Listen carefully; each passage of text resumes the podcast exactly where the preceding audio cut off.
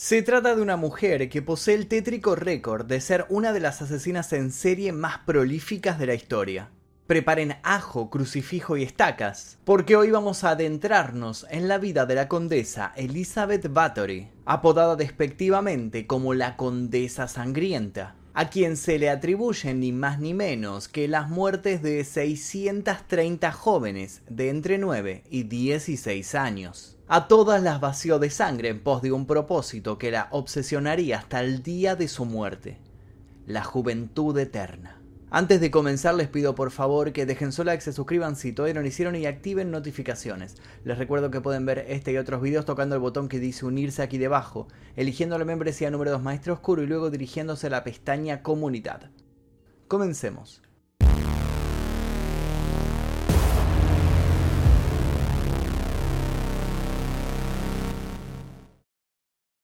El castillo de Cachtis se encuentra en lo alto de un cerro a 350 metros de la aldea de Katish, en actual Eslovaquia. Anualmente es visitado por miles de personas. Sus ruinas tienen un tinte muy especial donde la elegancia coquetea con lo macabro, seduciendo no solo a los amantes de la historia, sino también a quienes están sedientos de relatos con alto contenido de hemoglobina. Y es verdad que el castillo tiene un prontuario más que interesante. Una biografía propia que es contada una y otra vez por los ávidos guías de turismo. Fue construido en el siglo XIII para proteger la frontera occidental del reino húngaro y a lo largo de su historia ha pertenecido a diferentes familias aristocráticas. En 1708 fue capturado y saqueado por los rebeldes de Francisco Rákóczi II. Ha estado en decadencia desde entonces. También es verdad que el paisaje que rodea la enorme mole es de una belleza abrumadora, por lo que fotógrafos de todo el mundo esperan allí el atardecer para sacar una instantánea que esté a la altura y haga justicia a los colores y texturas que el conjunto presenta. Por último hay que reconocer que muchos lo visitan por su valor dentro de la mitología cinematográfica. Una de sus habitaciones fue utilizada como escenario de una mítica película, una muy particular, una que habla sobre un ser amante de la noche, un sufriente desconsolado que carga consigo una terrible maldición que no le permite ser alcanzado por los rayos del sol. Se trata de una película de culto que ya de por sí cuenta con su propia colección de abrumadoras curiosidades, una película de 1922 dirigida por un tal Murnau. Estamos hablando, por supuesto, de Nosferatu. Sin embargo, más allá de que estas razones sobran para sacar un paisaje y acercarse al castillo en cuestión, lo que más genera visitas al sitio es otra cosa. Algo que de algún modo está relacionado con el film sobrenatural que allí se rodó. Resulta que este famoso castillo fue la morada de quien es considerada como una auténtica mujer vampiro. El 7 de agosto de 1560, en el Reino de Hungría, nace la condesa Elizabeth Bathory. Nació en el seno de una de las familias más antiguas y adineradas de ese rincón del mapa. Y cuando hablamos de rincón del mapa, estamos hablando ni más ni menos que de Transilvania. Sí, la tierra que sería recordada por ser la cuna del no vivo más famoso de la historia. Y hay incluso una relación entre Elizabeth Bathory y Drácula. Pero no nos adelantemos tanto. Sus padres, la condesa Ana y Jorge Bathory, eran primos.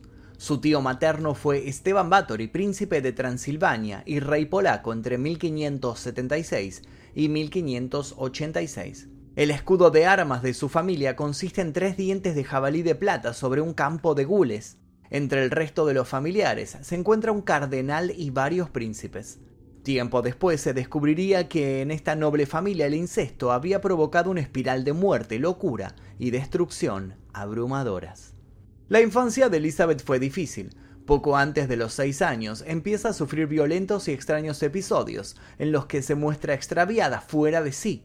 Sus ánimos se desequilibran y pasa de un momento a otro de la felicidad a la ira más incontrolable.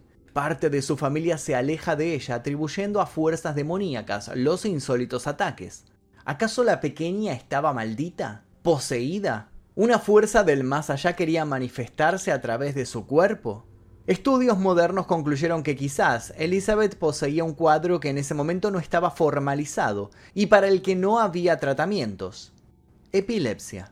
Según la costumbre de la época, a los 11 años se le eligió un futuro esposo.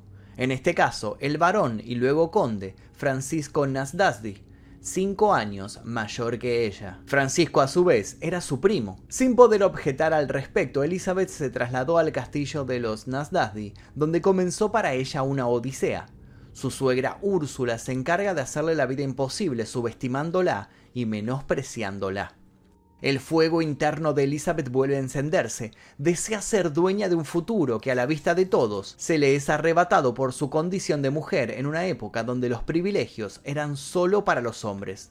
Sin embargo, insiste y logra que se le asignen varios tutores. Ante la mirada de odio de Úrsula, recibe una educación excepcional.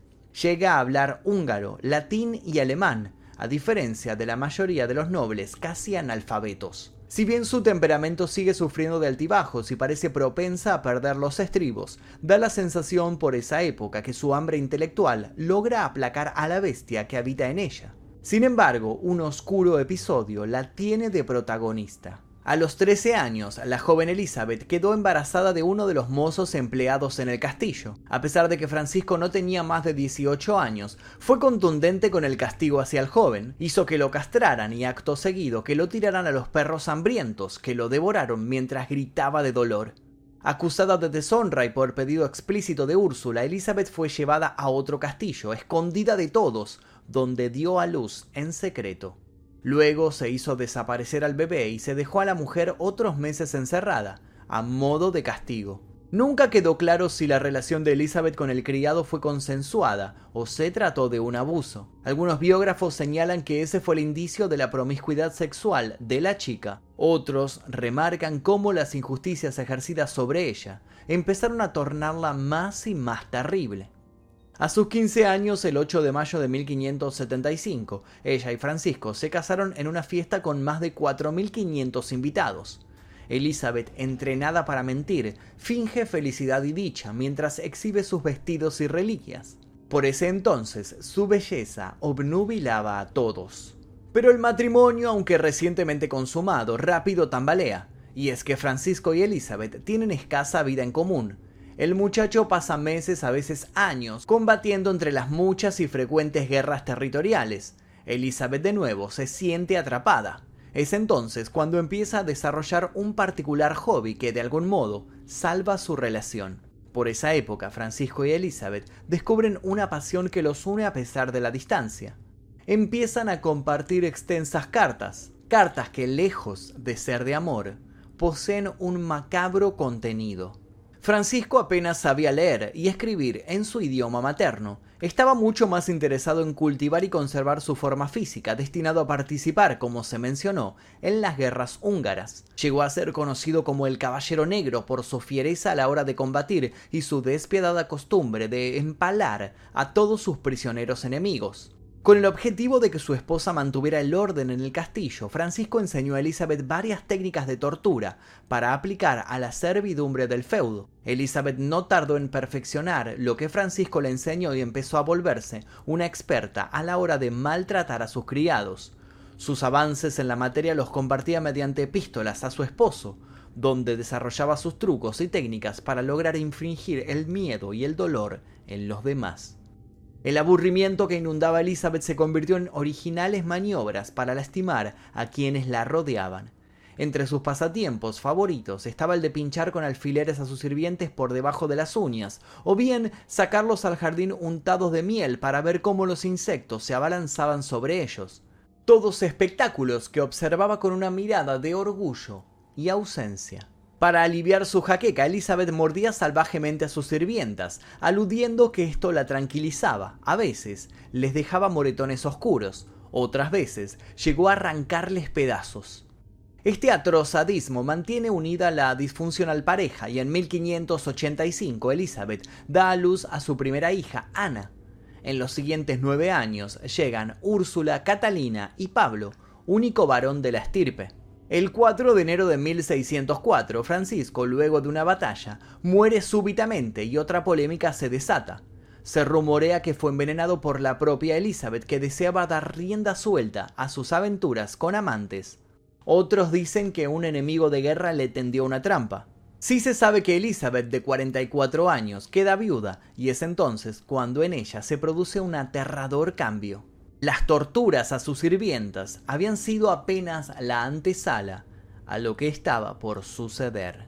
Librada de sus obligaciones maritales, lo primero que hace Elizabeth es enfrentarse a su suegra Úrsula y a todos sus parientes. Los echa del castillo sin mayor explicación. Del mismo modo, ordena que todos los criados y sirvientas sean confinados a sótanos. Es su forma de prepararlos para la pesadilla que los espera. La condesa se dispone a sacar de su interior el instinto salvaje hasta ahora reprimido. Mientras evalúa cómo proceder, da una vuelta alrededor del castillo y se encuentra con una anciana decrépita que le pide ayuda. Elizabeth se burla de ella y la anciana escupe a sus pies, anunciándole que ella también padecerá el paso del tiempo. Esas palabras se clavan en Elizabeth como un puñal. De pronto su maldad se pone en pausa y otra obsesión se hace eco en su interior cómo evitar la inexorable llegada de las arrugas y la debilidad en el cuerpo. Se mira en el espejo. Su belleza sigue vigente, pero sabe que no por mucho tiempo. Elizabeth empieza a mostrarse deprimida, pensativa, hasta que ocurre algo que cambia para siempre su vida, y también la de su entorno. Una noche cualquiera una de sus sirvientas la estaba peinando y sin querer termina tirándole del pelo. Elizabeth sin escrúpulos la golpea por el accidente. Al hacerlo, la sangre de la muchacha la salpica. Elizabeth primero se muestra asqueada, pero luego tiene una revelación. Está convencida de que la porción de piel que fue tocada por la sangre ahora está más suave. Se da cuenta que la respuesta a sus incógnitas siempre estuvo ahí. Si no quiere envejecer, necesita sangre joven. Sin dudarlo, Elizabeth invita a vivir al castillo a Dorotea, una bruja que habitaba los bosques y que llevó consigo sus conocimientos de magia y rituales satánicos, además de docenas de gatos negros. Por esa época, la condesa también se armó de un séquito de alquimistas. Para demostrar su teoría, Elizabeth manda a buscar a la sirvienta que tuvo la mala suerte de enredar su cabello en un peine y pide que la degollen ahí mismo. Luego da la orden de que vuelquen su sangre en un balde. Acto seguido, se desnuda y vuelca esa sangre sobre ella. Se siente poderosa, vital, llena de energía, ríe a carcajadas. No mucho después circulan rumores cada vez más insistentes. Algo siniestro sucede dentro del castillo, se anima a denunciar un pastor protestante. Elizabeth estaba completamente descontrolada, quería sangre, pero no solo eso, estaba dispuesta a conseguirla de los modos más originales y depravados. Sus víctimas son mutiladas, quemadas, golpeadas, humilladas. La condesa incluso manda construir artilugios de tortura que son toda una innovación e inspirarían al futuro. Entre ellos, una jaula esférica con las paredes llenas de pinchos, que se elevaba gracias a un sistema de poleas, balanceándose en el aire con la víctima dentro. En adelante los rituales se multiplicarían. La sangre nunca era suficiente para mantener su excepcional figura. En los siguientes seis años, de 1604 a 1610, sus servidores debieron atrapar niñas de entre 9 y 16 años para ser sacrificadas y desangradas. Pronto las sirvientas ya no fueron suficientes. Embriagada de poder, Elizabeth entonces dio su último paso. En 1609 Elizabeth tomó niñas y adolescentes de buenas familias con la excusa de educarlas y adiestrarlas en el oficio de damas de compañía, excusa ideal para usarlas como nueva y fresca provisión de sangre. Pero ¿dónde enterrar tantos cuerpos? El pastor se negaba a enterrar en tierra sagrada personas que no pertenecieran a la nobleza. Elizabeth tuvo que ser ingeniosa también en los modos en los que se deshacía de los secos cadáveres parecía no solo insaciable, sino también imparable, hasta que una sirvienta consiguió escapar, quizás ayudada por alguno de los cómplices de Elizabeth que para ese momento estaban aterrados por las masacres diarias. ¿La prófuga llegó a denunciarla? No. Mientras corría por el bosque, las brujas secuaces de la condesa la atraparon y la devolvieron al castillo. Allí Elizabeth la recibió vestida de blanco y la usó para otros de sus rituales, poniendo especial énfasis en hacerla sufrir. La esperanza de detener el horror desapareció. Pasaron años hasta que otros nobles empezaron a sospechar, sobre todo por la desaparición de las jóvenes de alta alcurnia. Campesinas, a nadie le importaban. Se mandó desde bien una comisión para que se presentase por sorpresa en el castillo e investigase lo que ocurría ahí no se imaginaban lo que iban a encontrar. La entrada al castillo no fue difícil para los 10 soldados que acudieron al sitio. Elizabeth carecía de fuerza militar. Horrorizados, los soldados empiezan a ver cuerpos torturados por doquier, y un olor pestilente los invade, haciéndoles darse cuenta de que allí había mucho más de lo que se podía ver. Hay muchachas vivas pero cruelmente lastimadas, respirando a duras penas. Sus cuerpos se apilan, están famélicas. En todas partes se encuentran toneladas de cenizas y acerrín para secar la sangre derramada. 50 mujeres son rescatadas. Se contabilizan más de 600 muertas. Elizabeth está rodeada, no tiene escapatoria.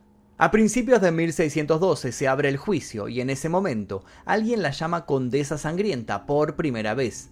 Ella se niega a declararse culpable o inocente y hace valer sus derechos nobiliarios, fuero que impide condenarla. Pero los jueces obligan a los sirvientes por la fuerza a testimoniar. Muchos terminan asumiéndose cómplices y terminan decapitados o quemados. A las brujas les arrancan los ojos con tenazas y luego las queman vivas. Por si acaso, también las decapitan. En el juicio también se conoce otra arista del asunto. Elizabeth orquestaba amplias orgías que supervisaba parada frente a un espejo. Observaba todo como desde un altar. Además, descubren su diario personal donde sus víctimas son contabilizadas una por una con frialdad.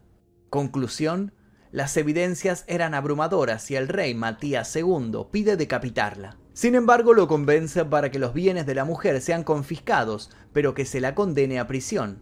¿Y dónde la encerraron? Sí, en su castillo.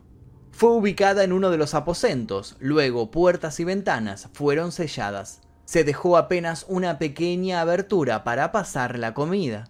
Ese fue el fin de sus matanzas, pero luego su historia sirvió para sacar a relucir su árbol genealógico. Un árbol con raíces un tanto podridas. Y es que Elizabeth no fue la única Bathory atormentada por la locura. A mediados del siglo XI, el clan de los Gutkeled llegaba a la gran llanura húngara desde Alemania.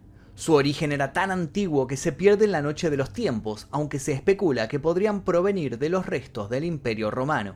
De todas las familias nobles descendientes de este clan, la familia Bathory fue la más sangrienta, incluso más que la mayoría de las noblezas centroeuropeas, lo que ya es mucho decir.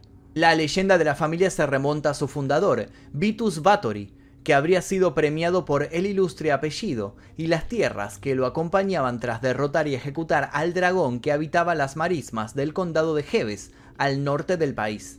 A partir de ahí la historia de la familia es una escalada de violencia. Itzban Bathory V, sin ir más lejos, encabezó un ejército destinado a ayudar a Vlad III a reclamar el trono del Principado de Valaquia, en Rumania, Vlad III, sí, quien pasaría a ser conocido como Vlad el Empalador, el mismo que inspiraría a Bram Stoker para darle vida a Drácula. La violencia sigue en el ADN de los Bathory. Se habla de pactos satánicos, de traiciones internas repletas de muerte. Solo para citar algunos ejemplos, András Bathory, cardenal de la Iglesia Católica, fue asesinado el 31 de octubre de 1599 en la cima de un glaciar de un hachazo. Otro Bathory se volvió tan loco que no distinguía el verano del invierno y mandaba a arrastrar trineos por la tierra seca. Clara Bathory, por su cuenta, muy aficionada a practicar el sexo tanto con hombres como con mujeres, asesinó presuntamente a cuatro maridos antes de que el último le cortase el cuello, tras atraparla con un amante, no sin antes hacer que la violara toda una guarnición turca. Clara habría sido en teoría la responsable de iniciar el camino de la depravación de Elizabeth. Y por supuesto la lista continúa, pero ¿qué pasaba? ¿Estaba maldito el clan? ¿Se trataba solo de sanguinarios empedernidos? Solo queda claro que en la Condesa Sangrienta lo peor de la genética de la familia se conjugó para crear a la representación absoluta del mal. El 21 de agosto de 1614 un carcelero vio a Elizabeth por la pequeña abertura de su celda. Estaba en el suelo y boca abajo. Estaba muerta. Tenía 54 años. Hasta ese entonces pocos le habían vuelto a ver el rostro. Se mantenía siempre entre sombras. La leyenda cuenta que al momento de sacarla de su prisión parecía más joven que cuando había entrado en ella. El pueblo impidió que fuera sepultada en la iglesia local y también en tierra sagrada. Su cuerpo terminó en la cripta de los Báthory en Exed, noreste de Hungría, el lugar de origen de la dinastía. Su nombre fue prohibido y sus documentos terminaron sellados hasta cumplido un siglo de su muerte. Sus diarios nunca se encontraron, o eso se cree. Hay versiones apócrifas dando vuelta por viejas bibliotecas.